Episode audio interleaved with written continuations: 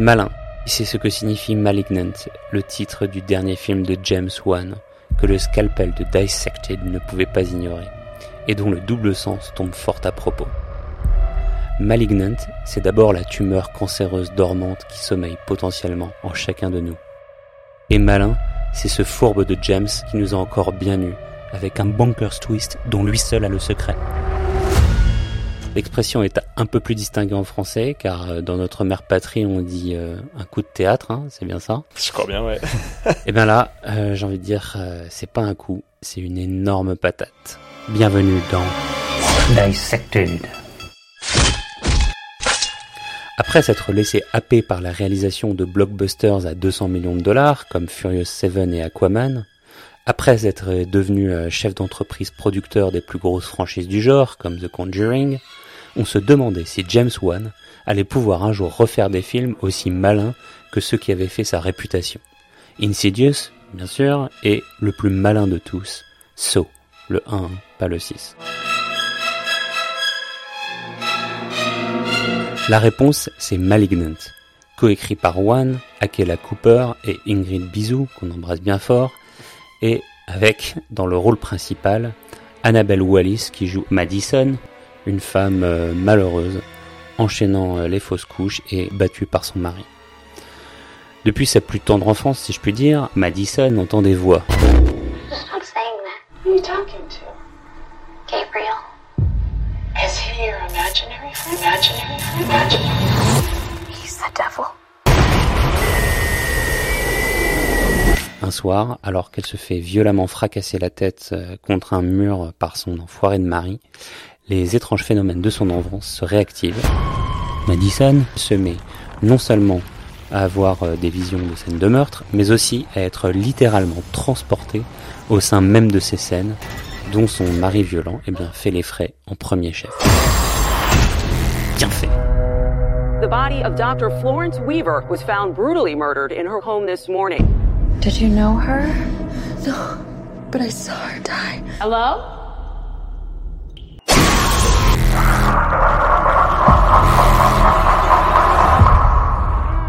Alors, j'ai envie de faire euh, une petite entorse à notre euh, règle habituelle qui est de commencer par euh, décrire la scène d'ouverture du film et de se poser la question spoiler ou pas spoiler. je pense que de manière générale dans ce podcast on fait des spoilers. et là ça repose. Le film repose tellement je trouve sur le reveal que ce serait presque dommage de pas parler de ce qui fait un peu tout le film j'ai l'impression non? Oui, comment tu veux éviter de faire ça en analysant le film? Ah, on peut pas, analyser. ouais, non, non, je pense que là on est obligé, donc euh, on vous le dit tout de suite. on vous le dit tout de suite. Essayez de voir le film d'abord, parce que c'est un super reveal et qui vaut vraiment le coup euh, d'être vécu en regardant le film. Du coup, euh, voilà, vous êtes avertis. Si ça vous est égal, maintenant, on est ravis de vous avoir avec nous. On va faire une dissection au sens propre du terme aujourd'hui, je pense.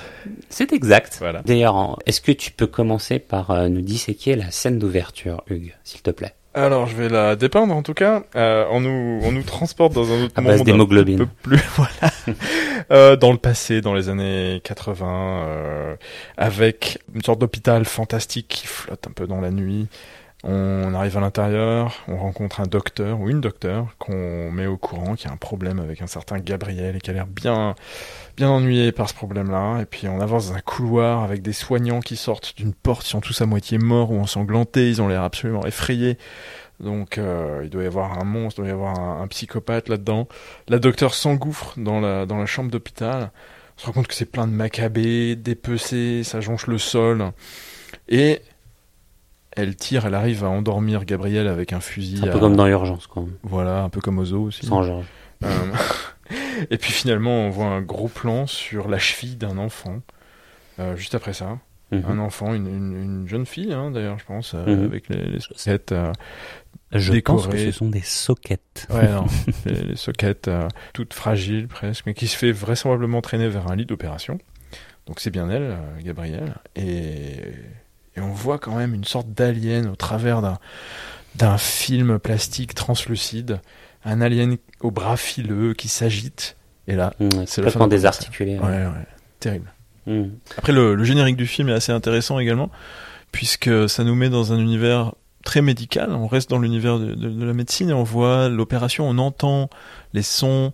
Euh, du, du, scalpel qui va disséquer tout ça, mais on entend aussi la discussion ou des bouts de discussion euh, entre les médecins qui expriment qu'il faut qu'il faut couper, qu'il faut trancher. C'est assez intriguant et ça nous met dans un monde un peu plus réaliste. Ouais, et ça presse pendant une heure et demie. On retrouve le James Wan euh, qu'on avait laissé à Conjuring, c'est-à-dire on, on rentre dans un schéma de de films de fantômes, de maisons hantées avec euh, des portes qui s'ouvrent et qui claquent toutes seules, euh, des objets qui bougent, euh, la télé qui s'allume, la, télé qui s'allume, voilà, la radio, les ondes de la radio qui vont oulala, un fantôme est parmi nous.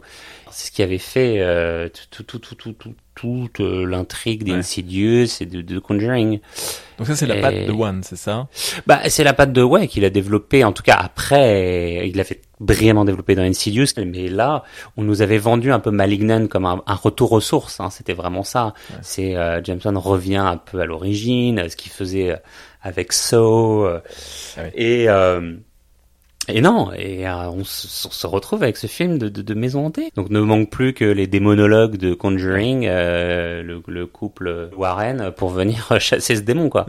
Et en fait, ce qui est génial, c'est que Wan euh, joue avec ça. Il sait très bien qu'on l'attend là-dessus, et il va venir tout casser, mais littéralement briser.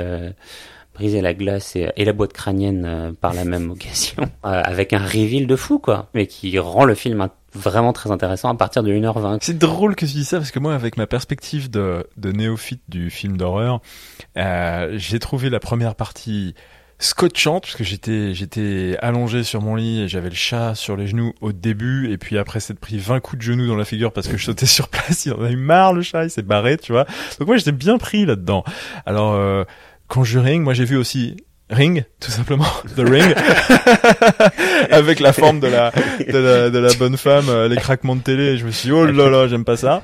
Et je me suis accroché, je me suis accroché. Et finalement, à la fin, le, le reveal m'a paru un petit peu tiré par les cheveux justement, et ça m'a un petit peu moins sorti du film. J'ai, été moins, moins fan que toi visiblement de la fin. Mais, euh, mais d'un côté, c'est un côté fun aussi. Hein, je suis sensible au charme, mais j'ai beaucoup accroché sur la première partie. D'accord. Eh ben, écoute, euh, c'est marrant que tu dises que que tu relèves le ring dans Conjuring, parce que figure-toi qu'il y a un nouveau projet justement avec James Wan, euh, qui est de réaliser un film au croisement de euh, Insidious et Sinister. Alors, Sinister n'est pas de James Wan, mais c'est un film vraiment qui a très bien marché dans l'écurie Bloomhouse. Et le titre du film, c'est In Sinister, tu vois. Donc euh, les, les, mots à tiroir et les néologismes. Ne sont pas que notre apanage, parce qu'on en fait quand même pas mal aussi finalement. Exactement. Moi j'ai surtout accroché pour l'effet bullet time quoi dans la dans la première partie, tu vois, c'est-à-dire que dans ces espèces de séquences de rêves où elle elle vit, elle croit les vivre en rêve, mais elle les, les vit en vrai en fait. Hein. Euh, ces scènes de meurtre, euh, elle se transpose dans les scènes de meurtre par un espèce d'effet euh, bullet time, donc qui est l'effet utilisé dans Matrix qu'il y a une, euh, un effet de caméra, de rotation de caméra à 360 degrés autour d'elle, euh, dans lequel l'image s'immobilise. Voilà, et au bout de 180 degrés, et ben la scène a changé en fait. Le décor s'est déconstruit. Elle se retrouve dans ces scènes de meurtre et je trouve ça c'est bien foutu, hein, visuellement. ouais, ouais, c'est c'est assez agréable. Très visuellement bien fait. Euh, de, de, bout en bout. Et c'est léché. Oui, euh, très bien. Et dont les, les, visuels servent aussi la tonalité. La tonalité du film change de fantastique à réaliste, à mhm. angoisse, à presque comique à la fin. Je dirais pas comique, allez, mais euh, euh film d'action euh, à la fin, quand même. Ouais, ouais, complètement. Il y a même du, du giallo un peu italien dans le sens un peu policier et des couleurs à donc de films de giallo assez connus comme Suspiria, mm. des, des, des, beaucoup de lumière rouge et bleue. Ouais, euh, jusqu'à jusqu'à ce jusqu'à ce, ce, ce, ce, twist qui dont on bon on ne va on va pas taire euh, le l'effet euh, plus longtemps euh, voilà donc euh, vas-y, vas-y, je te laisse. Ce twist médical. C'est un twist qui est un twin. c'est son, c'est son, sa némésis, c'est son, c'est son être inversé, son gémeau, euh, j'ai envie de dire son, son yang. On apprend que euh, elle est victime de son jumeau parasite. qui donc est réveillée quand son mari euh, eh bien, la pousse contre le mur, qu'elle se cogne violemment la tête, ça lui fissure la boîte crânienne, ce qui permet à cette espèce de jumeau parasite de refaire surface, hein, euh, en dehors du corps qui, qui l'enfermait, quoi, dans lequel il était contenu jusqu'à présent. Et, euh, et alors là, on tombe des nues, quoi, parce que on a l'héroïne, euh, dire, sous les yeux euh, depuis le début du film, sans savoir qu'en fait, euh, eh ben, euh, le fameux Gabriel, ce n'est autre que son, Ah. son jumeau. Cette tête du jumeau euh, qui avait été enfermée lors de l'opération dont on voit le début à la fin de la première scène Voilà. du film, euh, eh bien la tête du jumeau a pu ressortir et elle est cachée par les cheveux de la de la fille, euh, de l'héroïne pendant tout le film. pendant tout le film. Mais donc personne ne la voit, personne ne se doute de rien. Mais le jumeau est bien là maintenant. C'est- un peu tiré par les cheveux, si j'ose dire. Mais c'est pas mal, c'est pas mal, pas mal. Mais c'est ça, je ça que j'aime bien. Tu ouais. dis tiré par les cheveux, mais alors euh, euh, on est dans le grotesque. Hein. Ouais. C'est euh, clairement du grand guignol, etc. Mais moi j'aime beaucoup quand, euh, en dépit du grotesque, on est rationnel dans l'univers du film. Et j'aime quand la fiction rend possible l'impossible. Mm. C'est-à-dire que là, tout est très bien expliqué en termes médicaux, tout paraît cohérent, et, et voilà, t'es, t'es, je veux dire, grâce à ça, le grotesque ne devient jamais stupide. Mm. Hein, puisqu'il s'explique. Et C'est toujours intéressant d'apporter une touche de, de grotesque et de cynisme, de, de prendre perspective grâce à l'humour finalement. Et c'est ce que film, ouais, le film a réussi un peu ça. Ouais. Moi, j'étais très très très curieux après avoir vu ce film d'en apprendre un peu plus sur euh, ce que c'est que les, les frères ou les sœurs siamois. Est-ce que tu sais pourquoi on appelle des siamois des siamois? Non. Eh bien, ils, ils doivent leur nom à Les Chang chats. et Eng Bunker, hein, bien des humains, euh, qui sont nés en 1811. Donc c'est la première fois qu'il y a des Siamois qui ont été analysés par la médecine moderne. Mhm. Et c'était des jumeaux fusionnés qui étaient originaires du Siam à l'époque. Hmm. Et alors, euh, pour la petite histoire, donc Chang et Eng Bunker voyagent après ça aux États-Unis pour être exposés en tant que curiosité. Et au bout du compte, ils arrivent à épouser deux sœurs. Mhm. Donc déjà, c'est assez surprenant. Euh, Ah, mais c'est, ils ont eu à eux euh, quatre 22 enfants. Comme dans Freaks, et je me Ouais. permets de t'interrompre Ouais. deux, deux secondes, euh, comme dans Freaks de Todd Browning, qui a, qui a vraiment euh, laissé ses marques euh, de manière très forte dans le cinéma d'horreur, et euh, dans lequel euh, Todd Browning dépeignait toute une série de freaks dans un cirque, dont Ouais. deux sœurs siamoises, euh, et dont l'une épouse un mec en fait. Voilà, dont l'une épouse un mec. Ah. Et la deuxième et la deuxième sœur ne peut pas euh, encadrer le, le mari. Et bien évidemment, ça donne lieu à des, des énormes euh, scènes d'engueulade. Voilà. Tu vois, je pense que la- la- finalement, la, la réalité dépasse pas mal la fiction parce que Ouais. 22 enfants à 4. Ils ont eu 22 enfants. 22 enfants, j'imagine, euh, conçus plus ou moins en même temps. Euh, donc je, je lance un appel à nos auditeurs à faire une biographie euh, documentaire et probablement une version porno, si possible. Euh, merci d'avance. Oh, un porno avec des siamois. Mon Dieu, c'est chaud. Alors, c'est c'est, euh, la, la différence là, c'est que euh, médicalement parlant, euh, j'ai j'ai passé un diplôme de médecine hein, depuis que, en quelques semaines depuis que j'ai vu le film, donc je me suis bien renseigné. Euh, c'est que euh, les euh, les siamois sont deux personnalités bien distinctes et bien différentes, deux êtres distincts, considérés comme deux êtres distincts. Il y a deux cerveaux, deux consciences, euh, donc deux individus. Euh, dans le cas des jumeaux parasites, hein, qui est vraiment un terme médical et un phénomène qui s'observe, euh, alors j'ai pris des notes, hein, euh, euh, une fois sur environ un million. Euh, Sachant que les frères c'est moi, c'est une fois sur 200 000. D'accord, Ah. très bien. Ça perspective.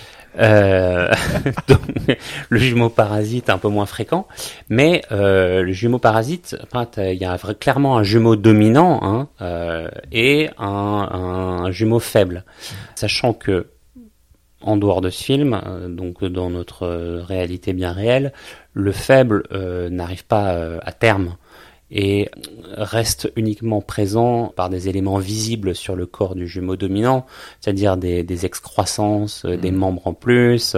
donc, euh, donc voilà, et c'est euh, donc c'est ça qui donne euh, parfois naissance à des, des femmes avec quatre quatre jambes, d'hommes avec euh, deux phallus. Il y a, il y a Donc, toute une euh, iconographie moyenâgeuse sympathique à savourer sur la question. Je vous laisse découvrir tout ça. Et, euh, et, et, dans ce cas-là, ils l'ont couplé avec euh, un, autre problème médical, qui est une espèce de forme de, de, de, tumeur, euh, de tumeur assez nauséabonde, qui s'appelle le tératoma, qui est une espèce d'hématome plus plus plus à base de, de tissus fibreux, de muscles, de d'os, de, de, de cartilage, de cheveux et de dents, qui forment cette espèce d'excroissance comme ça sur le corps. Et, euh, et donc il a, donc euh, c'est vraiment à Gabriel est un peu à l'intersection du teratoma et du parasitic twins comme ils disent dans le film. Mm. Et, et, et, dans ce cas-là, c'est un c'est un parasitic euh, twin céphalopagus. Euh... tu me hein traumatises là. Franchement, je, je nage.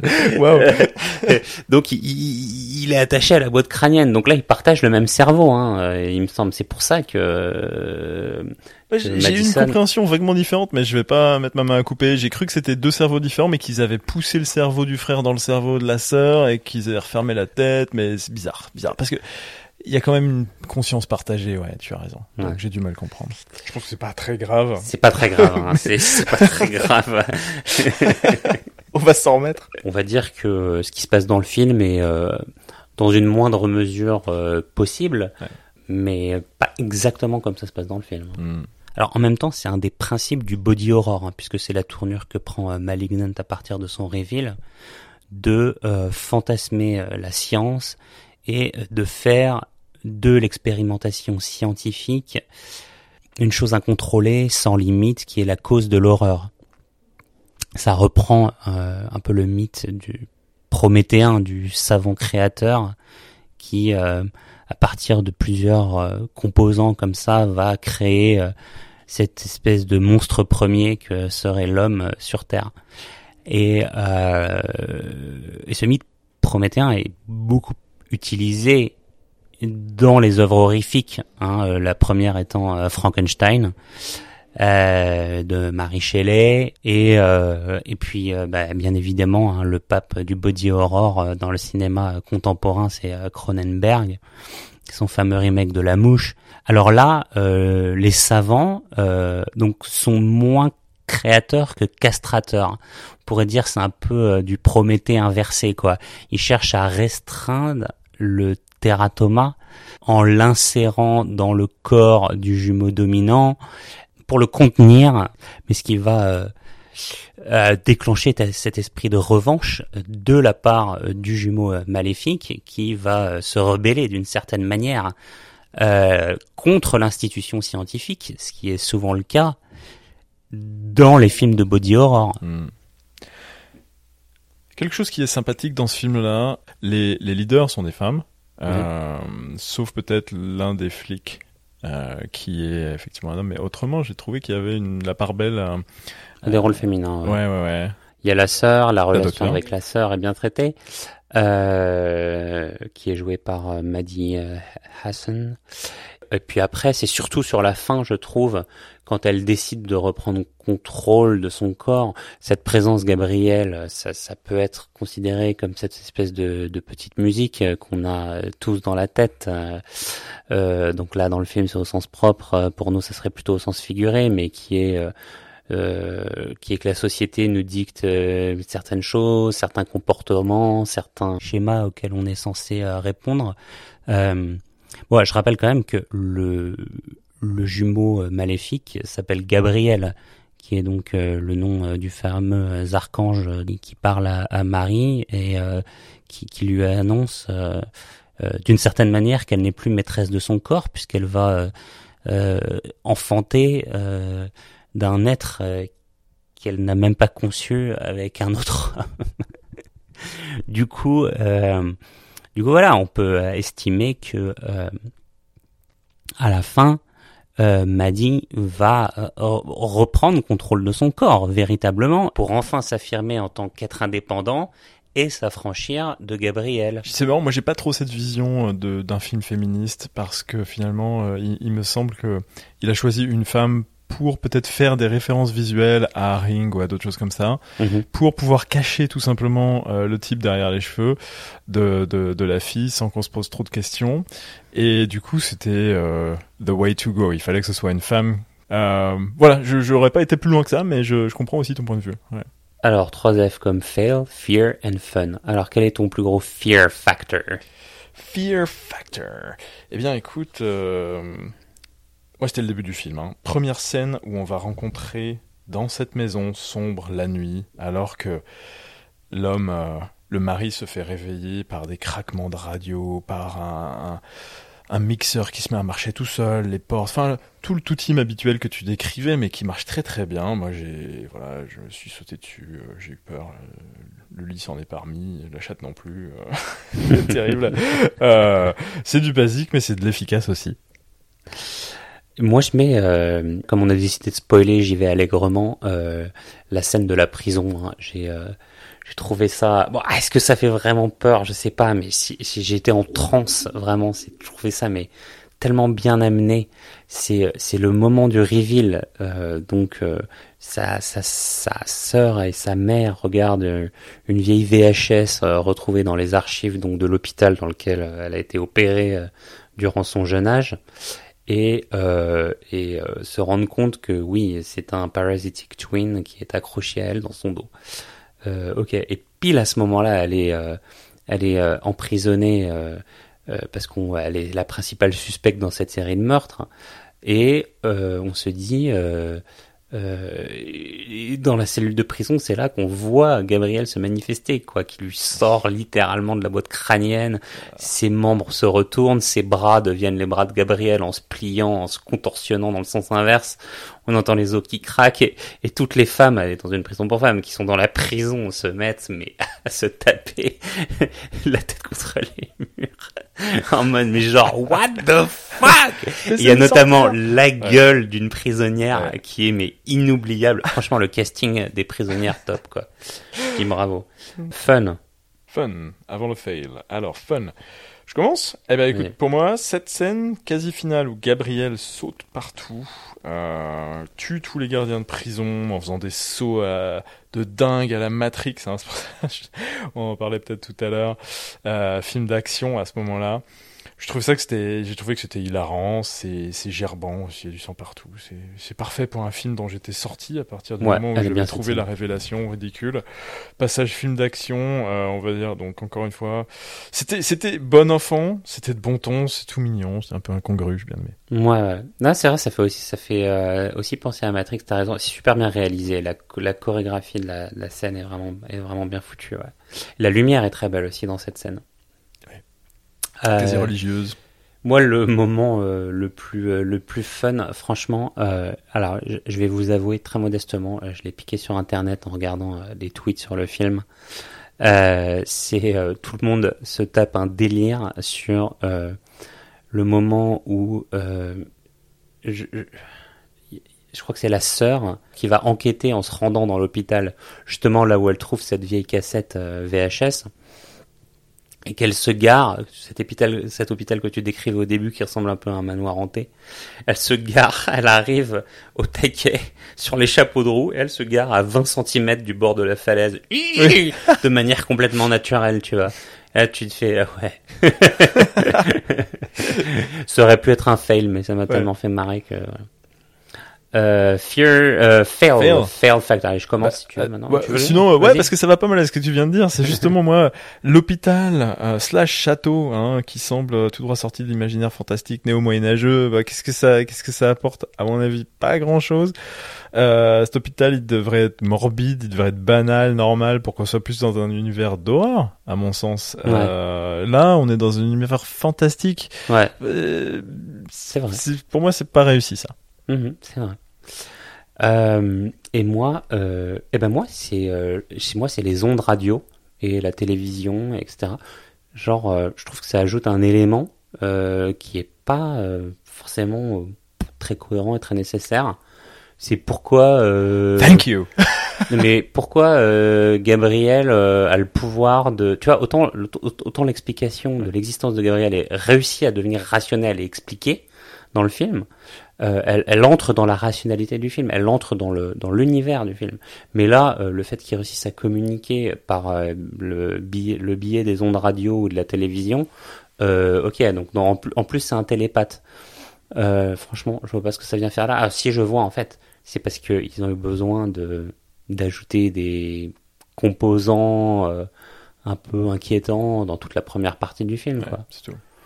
Donc ça n'apporte rien et ça c'est- dessert le côté plus réaliste Ouais, euh, qu'on aimait bien. ouais, exactement. ouais, ouais. Ouais, c'est ma partie fail. ouais. Euh, ta quote préférée Alors, ma quote préférée, euh, c'est deux policiers euh, qui parlent justement de tout ce qui se passe. Un qui dit euh, He killed her with one of her trophies. We just got the base. The top half is missing.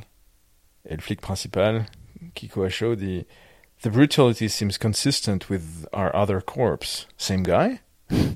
Ah, that would be my bet.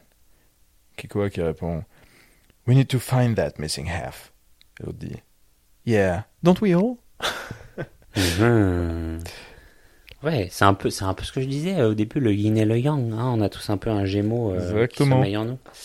Euh, bah, la mienne s'en rapproche assez. Hein, euh, c'est dans la scène d'ouverture justement. À un moment, t'as un des docteurs qui s'exclame euh, face à, à Gabriel qui est dans la pièce en train de s'exciter, euh, en train de poignarder un, un, un ou deux aides-soignants. Euh, t'as un docteur qui dit It's time to cut that cancer out. et, euh, et finalement, hein, on a- Malignant. euh, voilà, c'est malignant quoi. On a tous, on a tous, on a tous un peu une part malignante de nous-mêmes qui se, qui se déroule dans notre tête. Hein, tout ça, tout ça après tout. Est-ce que ça serait pas juste dans notre tête? Euh, On finit par une note sur euh, l'échelle de la peur. Alors je tiens à préciser que cette rubrique n'est pas une note du film, mais bien une note de l'échelle de la peur. Hein, c'est à quel degré de peur s'élève le film et euh, y a-t-il un retour en arrière possible? Tu mettrais quelle note? Alors, sur la première... Il y a deux parties dans ce film. Donc, je mettrais 7 sur 10, parce que la première partie est bien, bien jumpante, euh, pour le néophyte que je suis. Mhm. La deuxième partie était beaucoup plus euh, tranquille à ce niveau-là. Donc, 7 sur 10, ouais. Euh, Il y a un retour possible, ouais, ouais, tout à fait. J'en suis bien revenu de ce film-là, finalement. Bah, moi aussi, je mets un 7. Euh, je dirais pas que ça fait hyper peur. Voilà, bon, la première partie, c'est beaucoup de jumpscares à la James Wan. Euh, mais ouais, c'est vraiment pour le côté body horror. euh, on, vire vers quelque chose d'assez dégueulasse, hein, euh, qui, qui moi me fait frémir et que je mets sur le, registre de la peur, même si ça fait pas à proprement sursauter. Eh bien, merci à tous, merci d'avoir suivi ce nouvel épisode de Dissected. Nous commentions aujourd'hui Malignant, le dernier film de James Wan. Et on se retrouve dans deux semaines pour euh, commenter le nouveau Halloween. Et, euh, Et qui fait frémir mon fils euh, d'impatience quand on prend le métro le matin pour aller à l'école, puisqu'il y a des affiches partout ici. Donc, euh, il a très envie de le voir. Il a 6 ans. C'est bien. Eh bien, écoute, on le fera participer au prochain Dissected. Il aura peut-être quelques mots à dire dessus. Euh, je vous rappelle que vous pouvez euh, nous retrouver euh, sur les réseaux sociaux, sur Instagram, dissected underscore podcast, sur Facebook, dissected.thepodcast et sur notre site buzzsprouts.dissected.com. Nous vous y attendons nombreux. N'hésitez pas à mettre des petits likes, des petits pouces en l'air, des follow, euh, aussi sur Spotify. euh, voilà, on a besoin de vous. On a des retours super positifs sur les cinq premiers euh, épisodes, donc ça nous fait super plaisir. Je vous dis euh, à très bientôt, si vous êtes toujours en vie.